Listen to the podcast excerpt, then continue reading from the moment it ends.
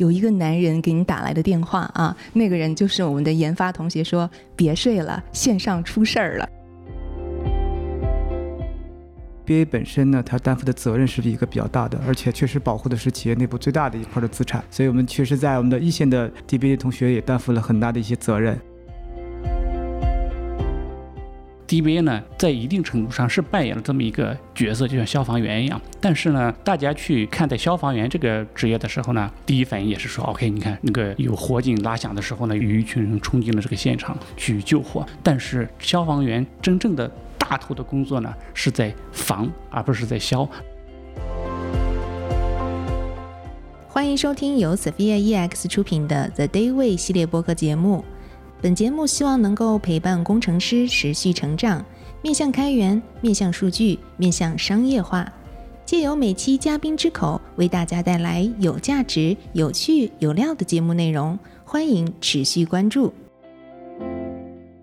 在表面上可能看不到他的身影，但其实整个项目的运行全是靠他们在支撑。那他们呢，就是 DBA。所以今天呢，我们将切入到 DBA 这个话题，来聊一下他们的有趣故事。然后你怎么认识这样的一群群体？当然，我们也会给大家去分享其他有意思的故事，包括在这个时代大改的情况下，他们又应该如何去面对自己职业生涯的变化和发展。好了，今天呢，要给大家来介绍我们出席这次 Podcast 的两。位老师啊，一位是刘启荣老师，刘启荣老师给大家打声招呼吧。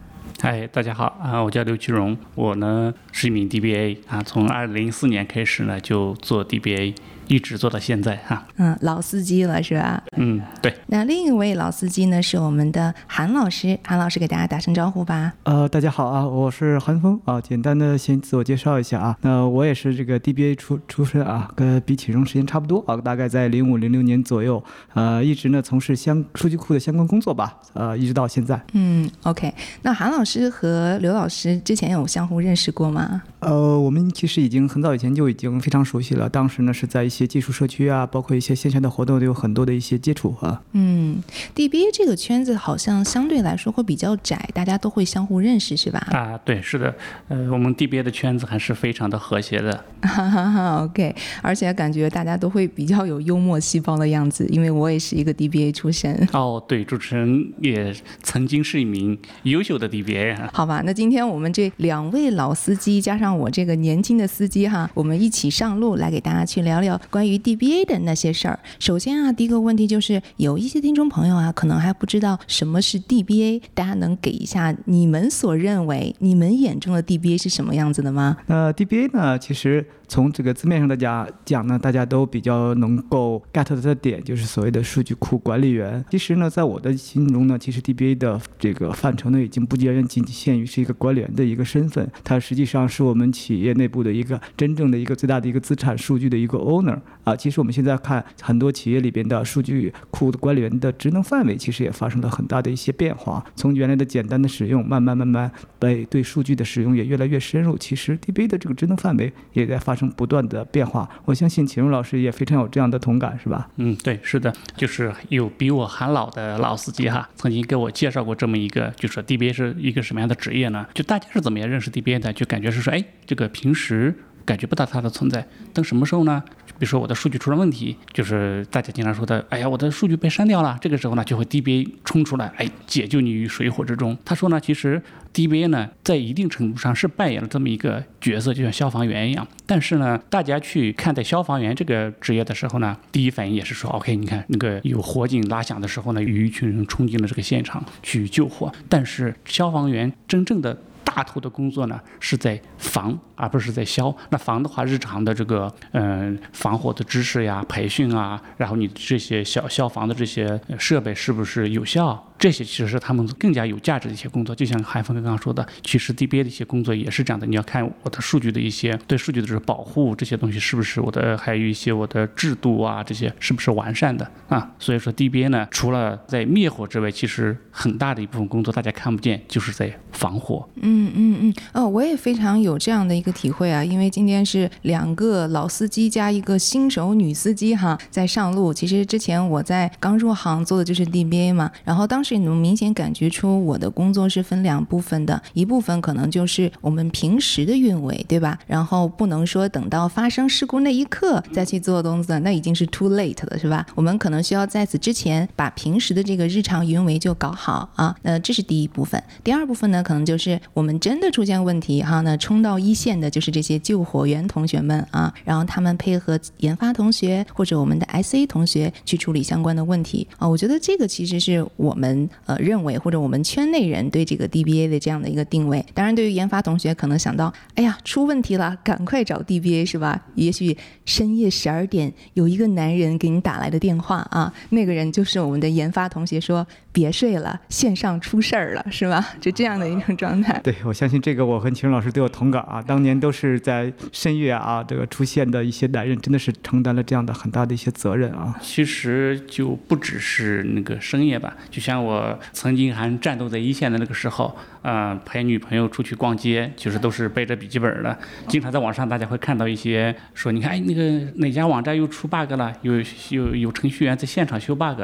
其实那些人。绝大多数都不是程序员，可能是运维人员啊，有可能就是 DBA 哈，有可能是 SA 在修复数据，或者是在回滚程序，或者是在重启服务器哈。对，这确实是因为 DBA 本身呢，它担负的责任是一个比较大的，而且确实保护的是企业内部最大的一块的资产，所以我们确实在我们的一线的 DBA 同学也担负了很大的一些责任。嗯。嗯，确实是，可能大家理想当中哈，一看到这个呃什么结婚当天某程序员还在线上修 bug 哈，比如说呃过生日那天，或者是我们团建那天，我记得哈，我们经常去团建的时候，总会发生这种，本来所有的 team 都高高兴兴去团建，哎，刚好就是那天这个线上出问题了，于是大家就停下来这个碗筷哈，然后赶快打开电脑去修复相关的问题，是吧？变成一个魔咒了。对，所以说呢，像我们运维 DBA。去聚餐的时候呢，一定定是有有一至少要有一个人背着笔记本，就是运维意识是吧？比较强。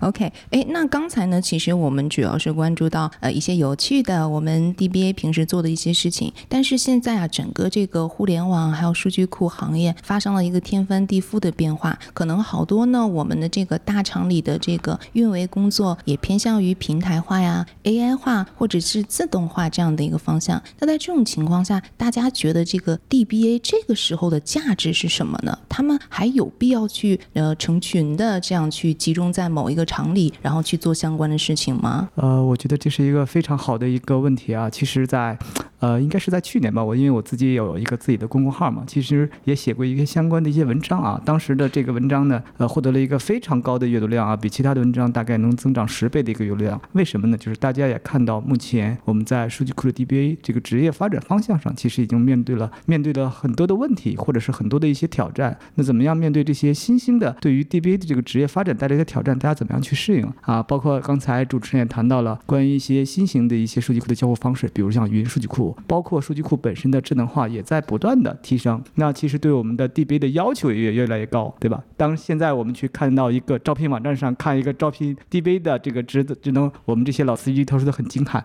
哦。如果我是现在再加入 DBA 这行，真的可能找不到工作啊，要会一点。研发要会写脚本啊，甚至写一些这个高级的一些语言啊，去做一些自动化的一些事情啊，包括本身对于数据的能力的要求也非常高。那么之前呢，这种数据库也是比较简单，那现在像这种分布式数据库啊，包括各种各样的新型的产品，种种类很多，而且的体系架构也变得非常的复杂。其实对 DBA 本身的要求也是真的是越来越高。同时我们还面对。刚才讲到的那么多问题，其实确实整个的 DBA 的职业发展面对的一现在是面对一个比较大的一个变化的情况。我不知道启荣对这个题怎么看？其实呢，这个问题呢，正好前一阵子我做了一些思考，就是有一个 DBA 同学，然后就找我说：“哎，你说我们的工作究竟意义在什么地方？”然后呢，我说：“哎，这是个好问题。”然后呢，我就跟他坐下来，我说：“我们呢把我们数据库的这个 DBA 的这个工作规划一下分类吧。”然后呢，我们这样想了想说：“嗯，好像你看，就从 DBA 这个名字出发吧，哈，这个 DBA 这个全称叫。数据库管理员啊，里头呢有两个词组成的，一个叫数据库，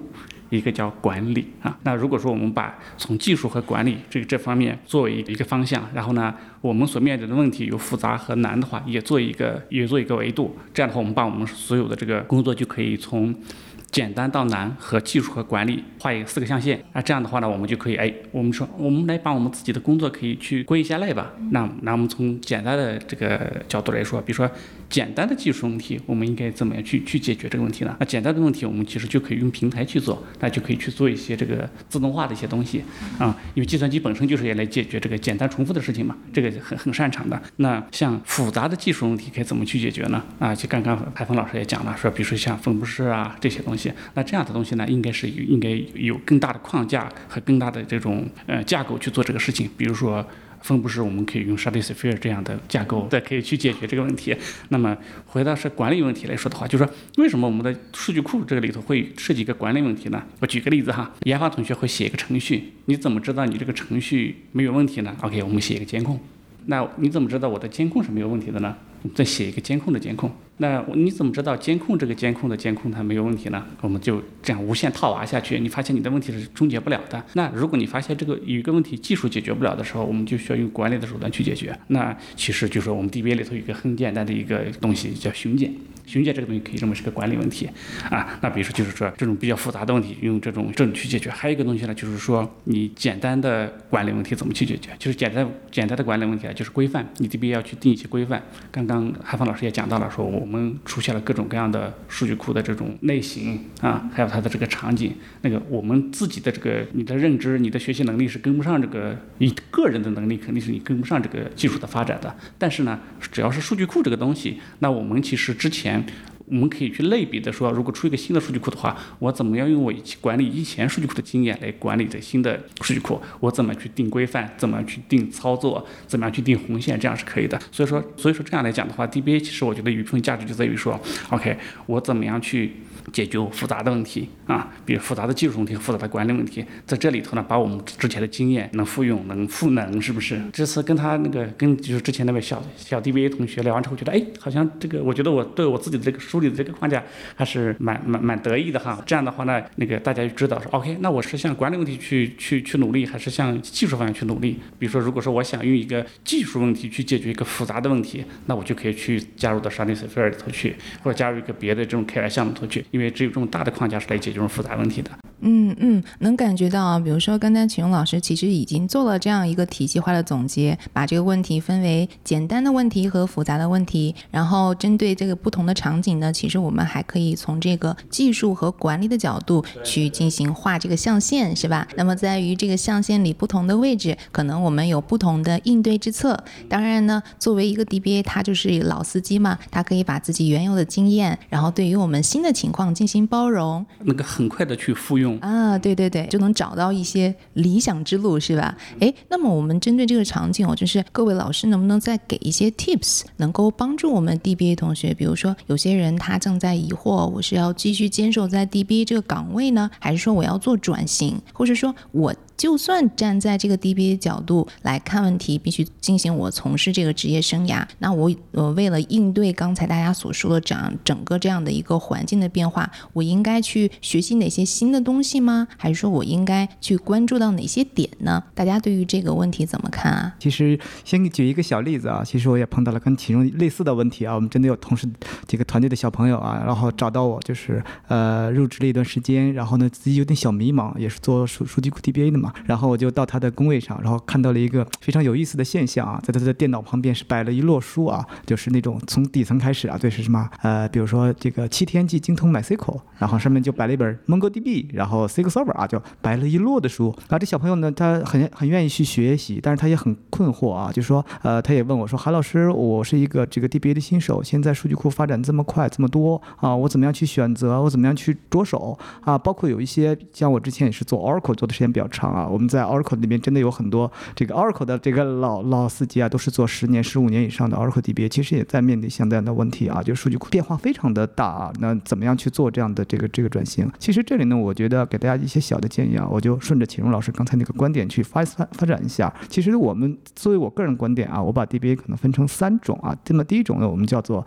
我起个名字叫做这个物理 DBA 啊，它关心的是什么呢？是我们整个的这个数据。库是可用的一个状态啊，日常的这种安装部署啊、维护啊啊，包括这种这种监控的处理啊，那么重要这样的一些工作。那么这些工作呢，往往是受制于我们的不同的数据库的种类，它的管理方式可能都不太一样。那么我们需要去真的是需要去学习，而且随着现在啊，比如说我们现在云数据库越来越多，是吧？那这些云数据库其实有很多的这种对于我们所谓的这个物理的 DBA 的这种要求，反而是越来越低了，因为它已经都很标准化、自动化了。那么如果是再往上一层呢，我我起个名字叫做逻辑 DBA。逻辑 DBA 完成什么样的事情呢？是更多的是辅助我们的业务研发人员，或者把它叫做开发 DB 去做一些，比如说库表的设计啊、结构的优化呀，包括做这样的一些工作。那么这些呢，其实就代表你对你的数据库的运行的机理比较了解的情况下，你可以帮助开发人员开发出高质量的数据应用程序。那这个呢，相对来说呢，就比前者来说，对于数据库底层的依赖没有那么的多。你要懂得它的基本原理，对吧？那这个时候你可以更多的复用你以前的一些知识。那么再往上一层啊，我给它起了个缩写的名字，就不是叫 DBA 了，可能就叫做 DA 啊，叫是 Data Architect。其实就关注到我们的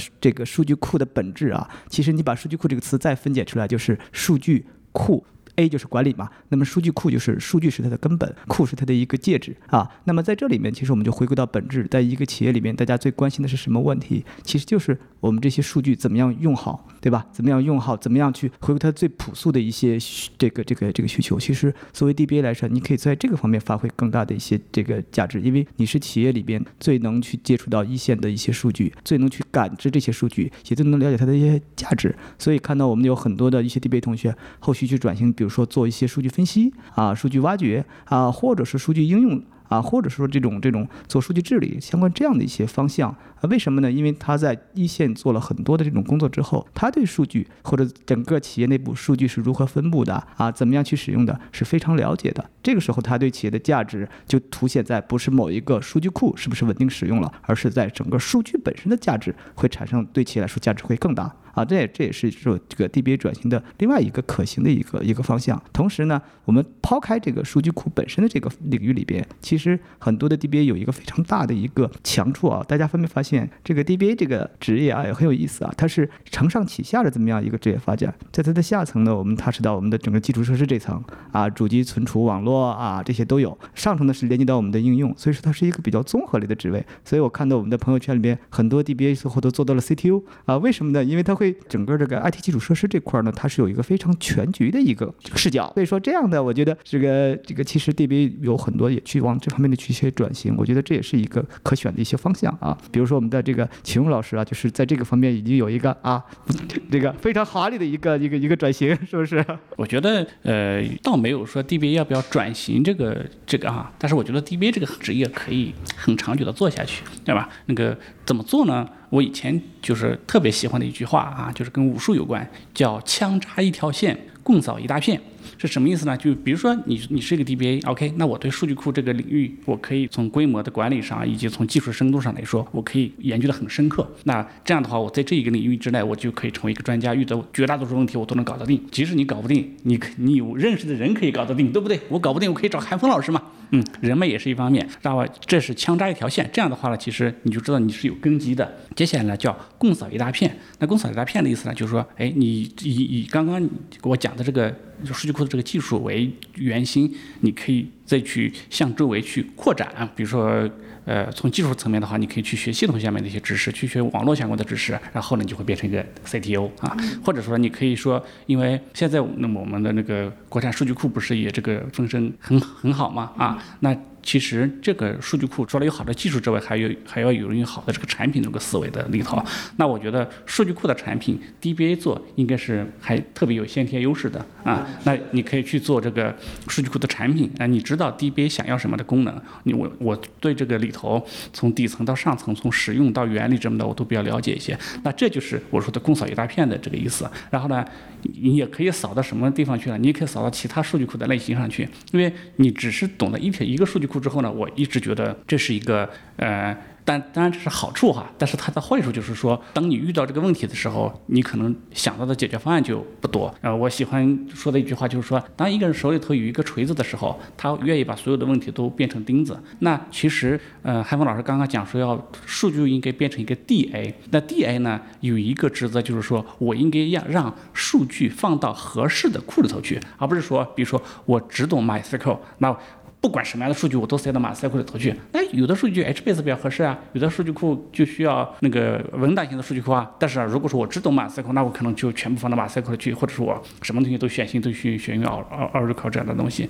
那我觉得，当你接触到的这个周边的值越多的话呢，你会让你自己做的这个方案会更全面、更中肯一些。嗯，对，我所以说这样讲的话，我觉得绝大多数吧，应该还没有到转型的时候，因为本身这个职业还没有做深。嗯嗯，哎，我能了解刚才两位老师的分享，因为我在这个行业里其实也有一些体会。因为最开始我也是 DBA 出身啊，看不出来，哈，是吧？没有见过像我这么年轻、漂亮、有为的 CTO DBA 是吧？哈哈，OK，呃，对。然后我这边也是从 DBA 转型成这个做分布式数据库中间件开发的这样的职位。呃，其实从我来看，说我的整个职业生涯的话，有点像刚才两位老师分享的，就是首先有一个点，就是是我有我 DBA 的经验，我有我最基本的、最可靠、最扎实的 DBA 这样的能力。那在此基础上，我就可以以面的方式去撒。那比如说，我可以去做到 CTO 的位置，是吧？是面向于技术的加管理的，也可以说以我这个 DBA 的经验去做到呃，关于我是如何用这些数据啊，做上产品或者大数据挖掘这个层面，那都是从这个点往面去扩展啊。那这样的话，可能是我们见到的越多，我们手中的工具越来越多，就可以更好的利用我们手中的经验，我们手中的数据，让他们发挥更大的价值。呃，我觉得这个还是蛮好的。刚好呃，我用我自身啊做了一个 example 给大家去分享相关的经历，就不是说哎我们这个 DBA 随着时代发展就要被淘汰了，而是说你应该基于自己现有的经验，然后有深度哈，也可以有广度，有点也可以极面，是吧？不能说我们就要卡死在这个胡同里哈。呃，人是应该随着这个时代的发展或者是时间的变化，自己也去不断迭代和升级，是吧？啊，那刚才啊聊了很多都是比较严肃的话题，我们现在开心一下哈，因为我们今天这位两位老师哈，就是比较这个 open 呀、幽默啊，是吧？呃，这样这个能能说会道、会说相声的，是吧？可以表演的 DBA 同学哈，所以所以整个来说就会比较的轻松一点哈。啊，那我们最后就把这个轻松的氛围拉到高潮哈，大家也分享一下，哎，你们作为这个